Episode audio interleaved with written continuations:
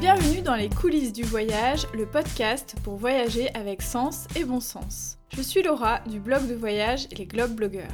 Toi aussi tu as envie de voyager de manière plus responsable, d'organiser tes escapades facilement et dénicher des initiatives originales? Si la réponse est oui, alors tu es au bon endroit. Chacun de mes épisodes est un concentré de bonnes astuces pour t'aider à planifier tes prochains voyages durables.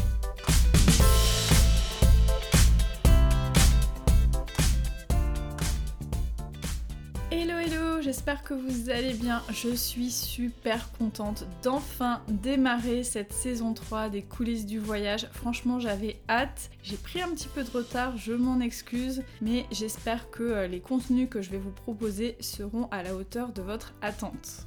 Je ne vais pas vous dévoiler tout de suite quelles seront les nouveautés de la saison 3, vous le verrez au fur et à mesure des épisodes, mais ce que je peux déjà vous dire c'est que j'ai écouté tous vos retours, notamment ceux que vous avez fait sur le questionnaire que j'ai diffusé entre la saison 2 et la saison 3. Pour ceux qui ne connaissent pas encore les coulisses du voyage, je vous invite à aller picorer dans les anciens épisodes au gré de vos envies. Vous verrez, il y a énormément de ressources autour du tourisme durable et qui dit lancement d'une nouvelle saison dit besoin d'un très très très gros coup de main. Euh, j'ai vraiment besoin de vous, euh, chers auditeurs et auditrices, pour faire connaître le podcast. Donc si vous avez deux petites minutes et que vous avez vraiment envie de me soutenir, n'hésitez pas à aller me mettre 5 étoiles sur Apple Podcast et sur Spotify et puis à partager le podcast partout où vous le pouvez. Ça me sera vraiment d'une très très grande aide et ça me booste à fond.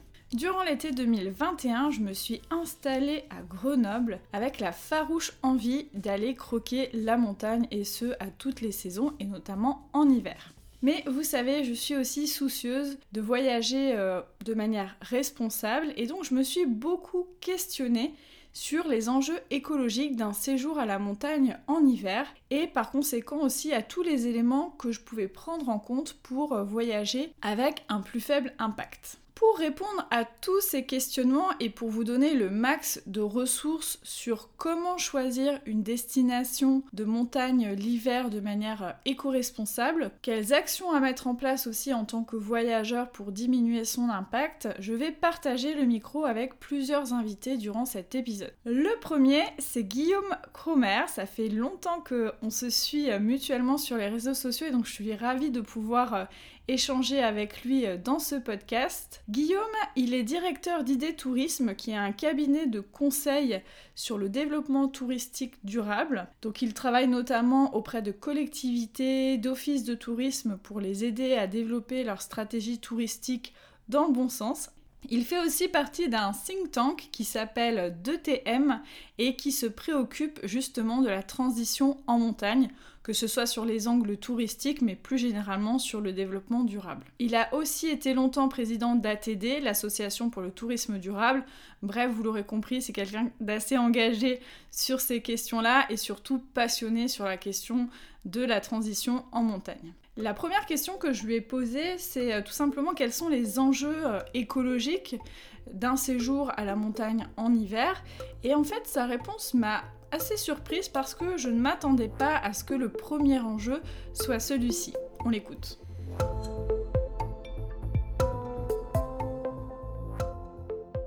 Pour partir à la montagne l'hiver. Il y a plusieurs euh, critères qu'il faudrait intégrer en fait pour du public. L'aspect euh, climat m'intéresse énormément parce que c'est un sujet euh, d'urgence. il y a le film Don't Look Up qui passe en boucle sur, sur Netflix. C'est de voir le bilan carbone d'une station de ski et de se dire quel est mon impact en tant que touriste, en tant que voyageur? quand tu regardes le bilan carbone d'une station, on est à trois quarts ou 80% des émissions, c'est le transport. Donc c'est la venue du visiteur vers la station et le retour à la maison. Ça, c'est ce qui pèse le plus. Et ensuite, tu as 15% sur euh, là où tu vas être logé, et donc le chauffage euh, ou euh, l'eau chaude. Et le reste, c'est le domaine skiable, les dameuses, les, remontées mécaniques, etc. Et ton matos pèse que dalle. Donc, si on regarde d'un point de vue climatique, eh ben, il faut s'intéresser à comment un touriste va aller en station et d'essayer de faire en sorte que on soit le plus vertueux possible là-dessus. Donc le plus vertueux du vertueux, ce serait de faire comme dans le film euh, Conscience de Poe, qui est en ce moment sur YouTube, on pourra peut-être partager le lien. C'est euh, tu prends ton vélo, assistance électrique, tu mets tes skis dessus et tu vas en station. Bon, ok, tout le monde ne peut pas le faire, mais ce serait le plus vertueux. Après, l'idée, bah, forcément, c'est d'essayer de trouver une station qui est accessible, train plus bus ou train plus euh, câble qui monte directement, comme Bourg-Saint-Maurice par exemple. Déjà, c'est d'essayer d'éviter d'y aller tout seul dans sa bagnole et de monter en station. Donc le covoiturage, c'est très bien, mais il faut être équipé pour pouvoir mettre euh, bah, tout le matos, euh, les skis sur le toit, etc. etc. Mais l'idéal, c'est quand même déjà le covoit. Il y a même des stations qui te permettent d'avoir une réduction de ton forfait de ski parce que tu viens en covoit. C'est plutôt intéressant en fait de, voir un peu ces nudges qui sont proposés par les stations pour justement permettre aux gens de ne pas venir tout seul en, bagnole. Donc train, covoit, bus. Chez nous en Isère, on a euh, les bus euh, euh, Transisère. Il faut juste être un peu débrouillard parce que c'est pas l'information, elle n'est pas simple, elle n'est pas UX en gros pour, pour, trouver les horaires et tout, les connexions. Mais en tout cas, ça existe et c'est tout à fait possible d'aller que ce soit à Champs-Rousse, aux Deux-Alpes, au Sept-Lô, dans le Vercors chez nous. Et je pense qu'il y a d'autres destinations que je connais moins où tu as cette possibilité. Donc ça, c'est l'axe premier, c'est de repenser son transport pour venir en station. Et après, ce qui est souvent, on pense que c'est lourd, mais au final, c'est pas bien lourd, euh, c'est le domaine skiable. Et en fait, le domaine skiable pèse pas bien lourd en termes d'impact euh, carbone, parce que tout est électrifié majoritairement. Et nous, l'électricité en France et dans les Alpes, c'est soit euh, de l'hydroélectricité, soit du nucléaire, donc du décarboné. Donc à ce niveau-là, on est plutôt, plutôt, plutôt propre.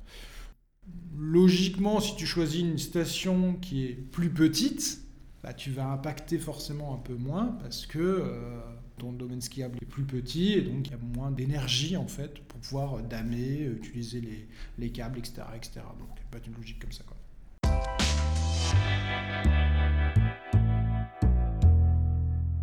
D'un point de vue carbone, on a vu que ces aménagements euh, spécifiques ne pèsent pas forcément lourd. Cependant, ça ne signifie pas pour autant qu'il n'y a pas d'autres enjeux derrière. Je pense notamment à la question de l'usage de l'eau, le partage de l'eau en montagne, et puis le recours au nucléaire, même si c'est une ressource décarbonée, à mon sens, ça pose aussi d'autres questions, notamment sur la question des déchets.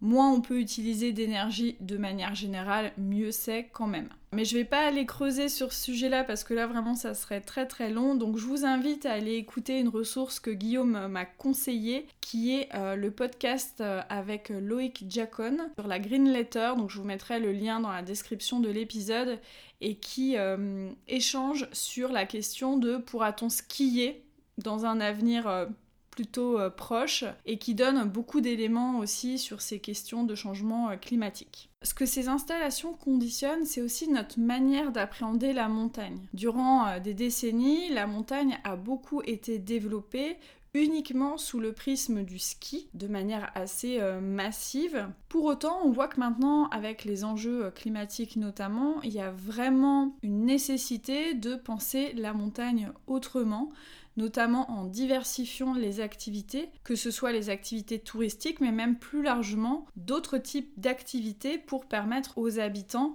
de euh, pouvoir continuer à vivre dans les montagnes. Et donc j'ai voulu échanger avec Guillaume sur cette question de la diversification des activités. Est-ce qu'elle euh, pose question? Est-ce qu'elle pose débat au sein euh, des stations de ski?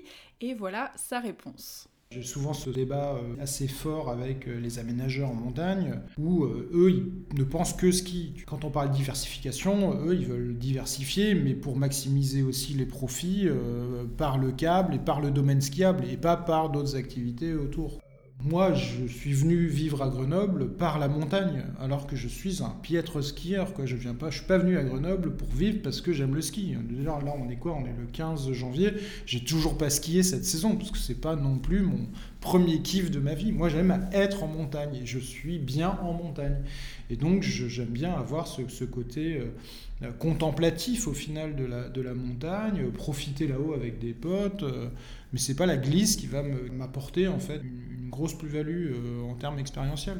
Donc je trouve qu'aujourd'hui, il y a beaucoup à faire pour repenser aussi, limite, le, le, jeu de pouvoir presque dans les, dans les stations. Et, et quand moi je vais dans des toutes petites stations euh, et autour des stations pour aller faire un peu de raquette ou un peu de ski de rando et tout ça, c'est juste un, énorme kiff parce que c'est ça qui me plaît. Moi, c'est l'accès à la nature, c'est l'immersion dans la nature. Et c'est là où je pousse aussi les, voyageurs, les touristes, quand ils viennent en montagne, à, à expérimenter d'autres choses que simplement euh, le parc d'attractions. quoi monter en station, prendre le câble, descendre, etc., euh, etc., et aller boire euh, un coup et manger au chalet d'altitude. Partez avec un guide euh, pour, pour aller vous immerger réellement dans la nature. Vous verrez qu'en fait, c'est juste complètement dingue. Et cette proposition-là, elle a une valeur très très forte. L'objectif est, quand même de, de, faire cracher le, le, touriste à un moment donné. Donc, même si on va toujours nous dire que c'est pas vrai, euh, l'objectif il est financier. À un moment donné, il faut euh, rentabiliser euh, les câbles. Donc quand je dis les câbles, c'est le jargon pour dire les remontées mécaniques, les télésièges, etc. Donc il faut rentabiliser ça qui coûte des millions et donc à un moment donné, il faut avoir un retour sur investissement. Pour avoir un, retour sur investissement, il faut, il faut des forfaits. Quoi. Donc si on a des gens qui viennent juste pour contempler la montagne, boire un coup dans un, café et dans des lieux de convivialité, ça rapporte pas de thunes à l'aménageur, à, ce celui qui gère le domaine skiable. Et donc ça, c'est une vraie problématique. C'est pour ça que je parlais de jeu de pouvoir à un moment donné.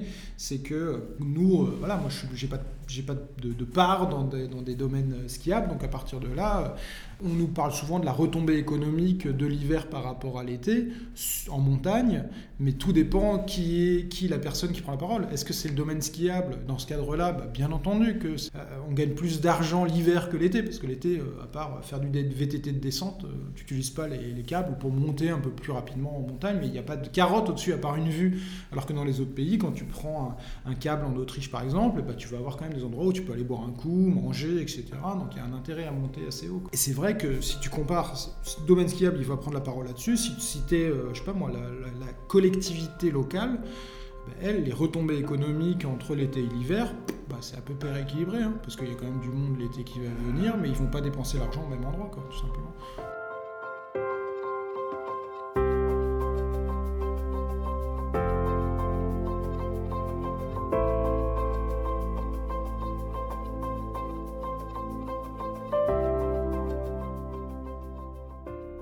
Maintenant qu'on a vu les enjeux d'un voyage euh, à la montagne en hiver, en tant que voyageur, il est temps de vous donner quelques ressources concrètes pour vous aider à choisir une station plutôt qu'une autre. Donc aujourd'hui, il existe, euh, comme j'ai pu en parler dans d'autres épisodes, des certifications ou des labellisations qui euh, récompensent d'une certaine manière les stations qui sont engagées pour une transition écologique. Je pense notamment à Green Globe, donc c'est une certification qui est mise en place par une ONG australienne. Donc c'est un label international qui récompense les activités et les acteurs touristiques durables. Donc il n'y a pas que des stations de ski, mais il y en a quelques-unes et elle s'appuie sur un référentiel assez euh, détaillé. Parmi les stations qu'on retrouve et qui ont euh, cette certification Green Globe en France, il y a notamment Tignes, le Grand Massif ou aussi euh, les Carrozes. J'ai aussi évoqué avec euh, Guillaume le label Flocon Vert qui a été créé par l'association Mountain Riders. C'est un label qui euh, regarde de très près 20 critères de développement durable. Donc ça va de l'aménagement raisonné au tri des déchets en passant par l'implication des habitants ou le développement de la mobilité douce. Il y a 20 critères, donc vous pourrez aller les regarder de près. Aujourd'hui, il y a environ 12 stations de ski qui ont reçu ce label en France. Donc je vous mettrai la liste dans la retranscription de l'épisode, mais il y a par exemple Champs-Rousse, Morzine, Megève, la vallée de Chamonix-Mont-Blanc, etc., etc. Alors je ne le savais pas en interrogeant Guillaume, mais j'ai appris qu'il faisait partie du jury euh, d'attribution euh, du label Flocon Vert pour les stations. Il est donc bien placé pour en parler et il nous donne son avis. En gros, il y a une forme d'audit indépendant qui va venir vérifier par rapport à un référentiel qui est construit et qui est quand même plutôt solide. Et après, maintenant, ils ont, ils rechangé de nouveau. Il y a trois niveaux d'engagement pour Flocon Vert, en fait, pour une station. Que ce soit ce label-là euh, et, d'autres programmes de labellisation ou de certification dans le tourisme, je pense que ce pas des outils euh, qui sont forcément à, vocation euh, commerciale ou green marketing. C'est des outils qui sont des outils pour pousser les stations à avoir une feuille de route environnementale ou de transition forte sur, sur les sujets. Et pour ça, c'est un outil qui est plutôt bon. La problématique qu'on a dans les stations labellisées ou non labellisées, en fait, c'est qu'il faut absolument une gouvernance. En gros, il faut que soit porté ce message, ce sujet du développement durable par tous les acteurs. Et une station, c'est un écosystème d'acteurs. En gros, tu vas avoir la collectivité, tu vas avoir les professionnels du tourisme, tu vas avoir l'office de tourisme, tu vas avoir bah, celui qui va gérer le domaine skiable. Et tout ça, cet écosystème, et eh ben, il faut que tu aies un leader un peu qui va dire allez, on s'engage tous sur le tourisme durable, et toi, tu vas t'occuper de ça, toi, tu vas booster là-dessus, toi, il faut que tu avances là-dessus, etc. Et on refait le point dans deux mois, on se revoit, on avance, comment tu as avancé, etc. Et donc, tu as un espèce de plan d'action comme ça qui est, décliné. Et Flocon Vert, le fait que tu as des stations qui sont labellisées Flocon Vert montre que ces stations-là sont dans le bon sens par rapport à tout ça et avancent bien. Donc c'est plutôt euh, carré euh, les, stations et surtout les stations qui, sont, qui continuent à être engagées d'une année à l'autre. Quoi. Et pas juste, ah, ça a été porté par une personne, cette personne est partie et est allée dans une autre station, tout le sujet du développement durable s'arrête. Il faut qu'on ait une forme de résilience. C'est une personne qui a porté le sujet qui se barre.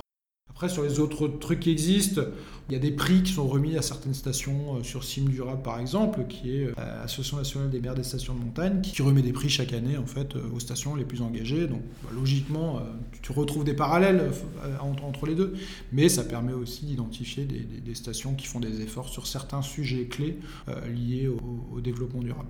Et, après, bah, tu vas avoir certains acteurs ou certains acteurs au sein des stations, par exemple les domaines skiables de France ont pris des engagements, une, dizaine d'éco-engagements pour être neutres en carbone à horizon 2040 euh, ou 2030, je ne sais plus, dans leur niveau. Et ce qu'on dit souvent auprès de ces acteurs, c'est mais en fait vous intégrez pas du tout la venue des touristes en fait en station, alors que si demain il y a des réglementations qui vont augmenter largement le prix du, euh, carburant pour les bagnoles des gens euh, et qu'eux ne seront pas en capacité de le faire, il n'y aura plus de touristes en fait en, station. Donc il faut quand même que vous vous impliquiez aussi sur ces questions de mobilité touristique euh, des, visiteurs et pas juste sur votre scope qui est en gros dans votre station, euh, les dameuses, hydrogène, etc., Il faut aller au-delà. Et donc on a un peu ce, débat énorme avec, euh, avec ces acteurs-là pour dire euh, la neutralité carbone, elle n'a pas de sens si on n'intègre pas les, touristes là-dedans.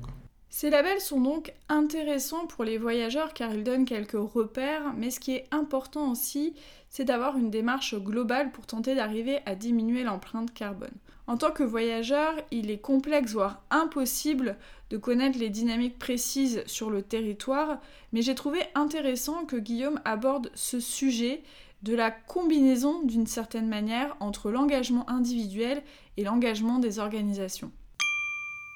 Il y a un chiffre qui est, parlant par rapport à l'engagement individuel, c'est que l'engagement individuel, si tu te mets, euh, si tu fais tout à fond, euh, t'arrêtes de bouffer de la viande, t'arrêtes de prendre l'avion, t'as pas de bagnole, etc., etc., tu fais tout ce que tu peux, eh ben, tu n'as qu'une action à hauteur de 20% par rapport à euh, l'engagement global en fait qu'on pourrait euh, avoir. Parce qu'en fait tu as une espèce d'architecture de la société du monde qui a une obligation de bouger. En gros l'engagement ne peut pas reposer uniquement sur l'individu qui vient en montagne euh, et qui vient parce que si en gros tu as ton mec qui vient à vélo et tout ça eh ben, il va quand même utiliser des services en fait de la station qui eux vont être impactants en fait pour la, négativement pour la planète. Et donc tu as une nécessité que la station et que cet écosystème de stations s'engage en fait en matière de développement durable. Avant de laisser filer Guillaume, je lui ai demandé de partager ces stations euh, fétiches. Elles ne sont pas nécessairement labellisées, mais elles mettent en place des actions intéressantes qu'on peut soutenir en tant que voyageur. Bah, l'une des stations euh, que moi j'aime bien, parce qu'en fait ça a été une révolution dans le secteur il y a un an, c'est cette petite station du Jura, euh, du Doubs, qui s'appelle Métabier, euh, qui en fait a décidé de faire le deuil du ski alpin dans 15 ans. en disant bon, on a fait les calculs, ça ne sert plus à rien d'investir en fait dans des nouveaux télésièges parce qu'en fait on les rentabilisera pas parce qu'il n'y aura pas assez de neige en fait dans les 15 ans à venir. On ne réinvestit pas là-dedans. Et donc on accepte, on fait le deuil de dire qu'en 2035 on ne fera, on ne poussera plus le ski alpin euh, chez nous et on essaye dès aujourd'hui en fait d'anticiper le changement et d'aborder une transition des activités, mais on assume que ça y aura moins de retombées économiques sur le territoire et qu'il faudra trouver d'autres retombées économiques pour le territoire de Métabier euh, dans les 15 ans à venir. Révolutionnaire comme vision, comme maturité, je trouve, euh, liée à la science. C'est-à-dire qu'on a fait une étude scientifique par Météo France pour faire de l'analyse en, prospective des, des chutes de neige et de se dire, bon, maintenant, les gars, on va arrêter d'être con, on va arrêter de ne pas dépenser des thunes pour rien, et on va juste mettre l'argent pour faire la transition, pour accompagner tous les salariés qui travaillent en montagne et qui étaient dépendants de la neige et du ski vers d'autres activités, etc., etc. Et pas de dire oh, on continue jusqu'en 2035, en 2035, Inch'Allah, on verra. Et là, on se retrouve au pied du mur et c'est fini. quoi. Donc pour ça, j'ai presque moi, en tant que touriste, envie d'aller voir et d'aller euh, vivre, euh, d'aller. Et en fait, là, fin janvier, je vais aller dans le Jura et je, j'y vais parce que fait, ça m'a donné envie moi, mais parce que je suis un militant et que ça me donne envie ce genre de truc. Euh, à côté de ça, comme je le disais avant, il y a des stations qui font des qui, font des tarifs réduits pour ceux qui viennent en, plus bas carbone, donc en covoiturage ou, en train et tout ça. Donc la, station que, j'ai en tête, c'est Arèche-Beaufort, qui est aussi une station très connue pour euh, son ski de randonnée et tout ça, avec la Pyramide euh, très, très connue là-bas. C'est des, des, chouettes paysages, en plus c'est du Beaufort si vous aimez le fromage. Et après, bah, moi, en étant grenoblois, moi, j'aime beaucoup les stations du Vercors parce que je trouve qu'elles sont assez euh, stations-village, euh, assez intégrées, accessibles en bus euh, de la gare de Grenoble.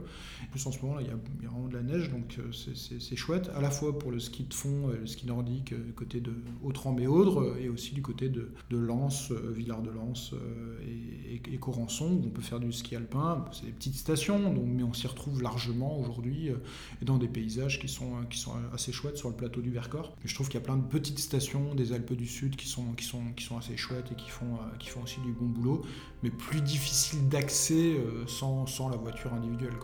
Euh, sauf si vous êtes à Paris, vous prenez le train de nuit et vous allez jusqu'à Briançon, ce qui est aussi quelque chose de complètement faisable. Et donc après, vous êtes sur, le, sur, sur, sur de Serre-Chevalier.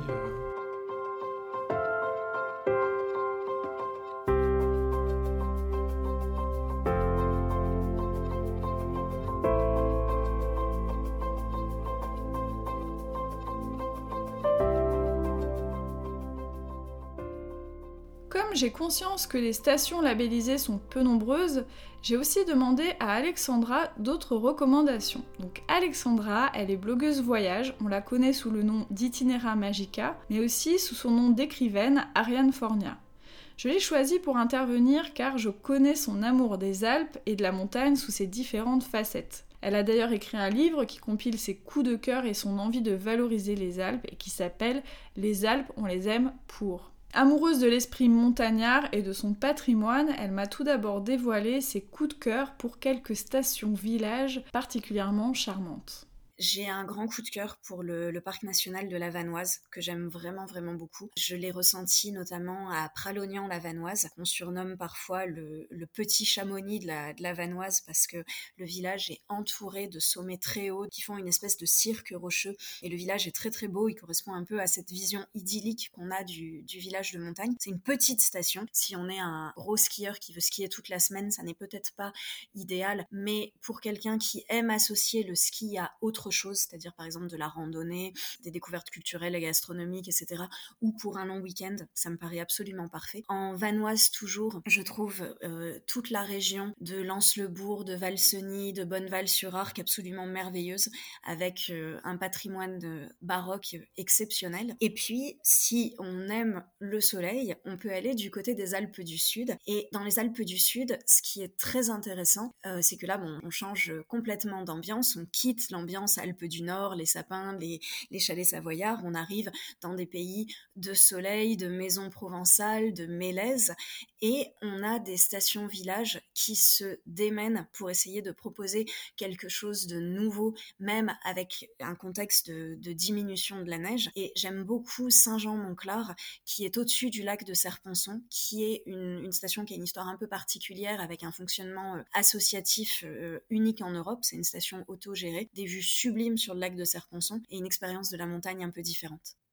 Ce qui est marquant pour les, pour les communes de, montagne, c'est que il faut bien comprendre que même si on est dans une démarche de transition et de diversification, Aujourd'hui, le ski reste moteur de la prise de décision d'aller en vacances à la montagne.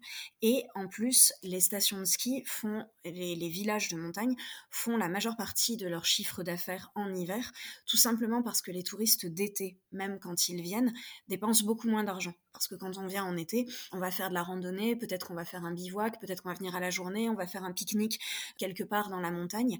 On va dépenser beaucoup moins d'argent qu'en hiver où on va prendre une location manger au restaurant, euh, skier, prendre un forfait, etc. Donc du coup, c'est très difficile pour un grand nombre de destinations de montagne de se passer du ski dans leur modèle de développement économique. Et ce qui s'est passé pour Saint-Jean-Monclar, qui est donc une station des Alpes de Haute-Provence, c'est que suite à plusieurs hivers compliqués, des hivers sans neige, des pannes mécaniques euh, sur les, infrastructures de la station, la société d'exploitation a décidé de jeter l'éponge et de fermer l'aspect ski, de renoncer au ski. C'était quelque chose qui était absolument inconcevable pour les habitants de la, station, parce qu'ils vivaient ici depuis des générations, euh, ils étaient installés là, ils avaient leur maison, leur commerce, ils savaient que sans le ski, tout allait perdre de leur valeur, que non seulement ils allaient perdre leurs emplois, mais qu'en plus la valeur immobilière de leur maison allait chuter et qu'il allait donc être très difficile de revendre et d'aller ailleurs et qu'en plus ça allait leur, leur briser le cœur. Et donc du coup, ils ont décidé d'investir chacun avec leur denier personnel, c'est-à-dire qu'ils ont hypothéqué leur maison, ils ont pris des, crédits, ils ont vidé leur compte pour devenir eux-mêmes gestionnaires de la station. Donc du coup, Montclar est géré par un collectif d'habitants. C'est la seule station autogérée euh, d'Europe et elle est d'ailleurs euh, labellisée euh, tourisme solidaire parce que c'est une, une, initiative assez extraordinaire. Et donc du coup, c'est un collectif de, de commerçants, de moniteurs, de pisteurs, bref, de gens investis à Montclar qui euh, gère et développe la station. Et donc du coup, outre bien sûr le fait de, sauvegarder l'aspect ski, ils essaient aussi énormément de diversifier leurs activités et ils encouragent des prestataires qui proposent d'autres choses à s'installer. C'est-à-dire qu'il y a véritablement une logique d'appel d'offres. Voilà, on voudrait avoir ça sur la station, est-ce que quelqu'un a envie de nous le proposer? C'est dans ce contexte, par exemple, que c'est installé là, cette année, euh, cet hiver 2022, euh, une prestataire qui propose des bains nordiques, ça s'appelle les bains des bois. Donc, du coup, ça donne la possibilité de se baigner dans l'eau euh, avec vue sur le sommet de Dormiouz. Et ce qui est assez génial, c'est que c'est vraiment le collectif qui allait la chercher en leur disant, voilà, on voudrait que ce projet ait lieu, nous avons un emplacement, nous pouvons faciliter, est-ce que vous voulez vous installer? Et cette dynamique donne une ambiance très particulière à Montclar que j'apprécie beaucoup fondamentalement, je suis très sensible à l'esprit montagne. C'est une des raisons pour lesquelles j'aime tellement les Alpes, c'est-à-dire que ce sont des endroits où tout le monde se connaît, tout le monde est solidaire, où euh, vous arrivez le matin, euh, les pisteurs, les commerçants, les moniteurs de ski, tout le monde se salue, tout le monde se connaît. Je l'ai ressenti aussi, je pense que c'est quelque chose qui est très fort dans les Alpes du Sud, parce que les Alpes du Sud sont, sont confrontées à ce problème de, manque de neige, forcément avec le réchauffement climatique, étant donné qu'ils ont des versants ben, plus exposés, qui sont, plus au sud, qui sont moins hauts, ils sont les premiers à prendre de plein fouet les les conséquences de la diminution des, chutes de neige. Donc du coup, il faut qu'ils inventent d'autres choses. Et à environ 25 km de, Montclar, il y a une, autre station euh, dans, la même vallée de la Blanche qui s'appelle Le Grand Puy, qui est une, petite station qui a 25 km de piste. Donc du coup, comment dire, qui ne peut pas tellement miser sur le côté euh, grand domaine des kilomètres et des kilomètres de piste mais qui a là aussi une association de commerçants et de bénévoles ultra dynamique qui a décidé de proposer énormément d'activités 100% gratuites. Euh, donc il y a des balades en raquette accompagnées, il y a chaque semaine un cours de télémarque, il y a un truc que j'ai trouvé très drôle, un speed dating sur télésiège pour la Saint-Valentin, vous avez 12 minutes de montée en télésiège pour rencontrer euh, votre prochaine âme sœur. Il y a énormément d'activités, d'animations qui sont organisées de façon 100% gratuite par cette équipe de bénévoles qui fait véritablement vivre la station. Et là, on voit bien que ce sont des gens qui ne font pas ça, comment dire, dans une logique de, profit comme pourrait le faire une régie extérieure, mais véritablement pour sauver leurs emplois, pour permettre de rester vivre ici et d'exploiter la station en se disant c'est pas comme ça qu'on va devenir riche, mais c'est ce qui va nous permettre de rester vivre dans notre village. Une autre euh, petite station euh, qui, me, touche beaucoup et à laquelle je suis, très attachée, ce sont les saisies.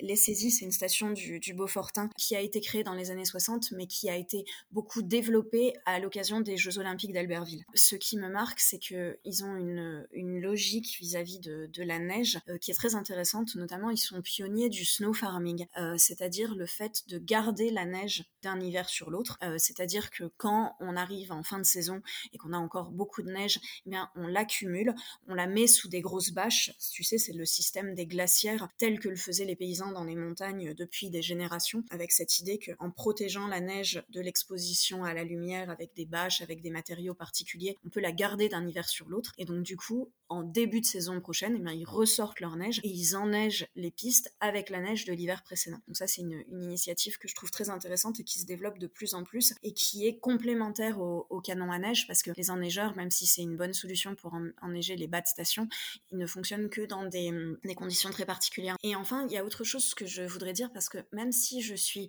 très très attachée aux, aux petites stations et que j'aime cet esprit, comment dire, montagnard, patrimonial, en fait, j'aime aussi les grosses stations et je pense qu'il ne faut pas, comment dire, les opposer euh, les unes aux autres, les, les, petites et les grosses stations. Et je pense que les grosses stations peuvent aujourd'hui être vraiment moteurs d'un changement et changer leurs pratiques pour que le ski devienne plus responsable. Je pense à une station que tu connais bien, euh, toi qui es nouvellement grenobloise et que j'aime beaucoup, beaucoup, euh, c'est l'Alpe d'Huez. L'Alpe d'Huez euh, où je suis allée depuis toute petite et qui fait vraiment partie de mes stations fétiches, alors qu'on est clairement dans le modèle grosse station, 250 km de piste. Mais tu vois, l'Alpe d'Huez, ils ont changé leur façon de faire. C'est-à-dire qu'il y a quelques années, le projet dont tout le monde parlait, c'était celui d'une liaison Alpe d'Huez, deux Alpes. C'est-à-dire qu'on a envisagé de mettre un téléphérique qui passe d'une station à l'autre pour créer une espèce de méga station qui deviendrait la plus grosse d'Europe.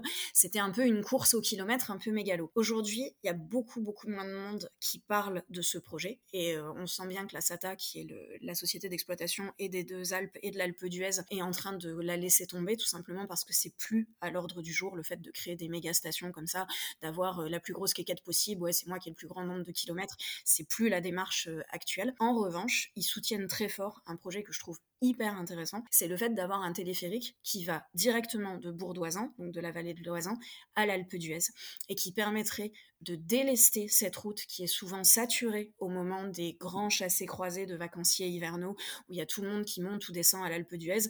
C'est dangereux, ça fait plein de pollution, ça, épuise les automobilistes qui sont coincés pendant des heures dans les virages. Ben là, s'il y avait la possibilité de laisser les voitures à Bourdoisan et de monter à l'Alpe d'Huez sans voiture, ça serait hyper bénéfique pour tout le monde, pour la qualité de vie des gens et pour l'environnement. Et là, aujourd'hui, la SATA soutient beaucoup, beaucoup ce projet-là. Et je pense, tu vois, que c'est c'est un changement d'attitude. Je me dis, voilà, cette, cette idée, on se débarrasse de la voiture, on essaie de faire le maximum de choses à pied. C'est ce que fait l'Alpe d'Huez, c'est ce qu'a fait aussi Avoria, qui est très emblématique du côté euh, station sans voiture, 100% piétonne.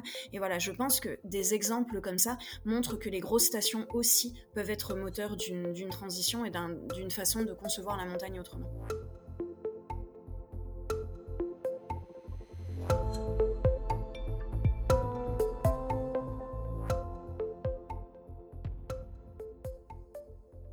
Vous l'avez vu, les stations de ski évoluent. Certains trouveront que cela ne va pas assez vite, d'autres qu'il est nécessaire de réaliser une transformation progressive. Quelle que soit votre opinion, j'espère que grâce à cet épisode, vous aurez plus de clés pour choisir votre prochaine destination de montagne en hiver.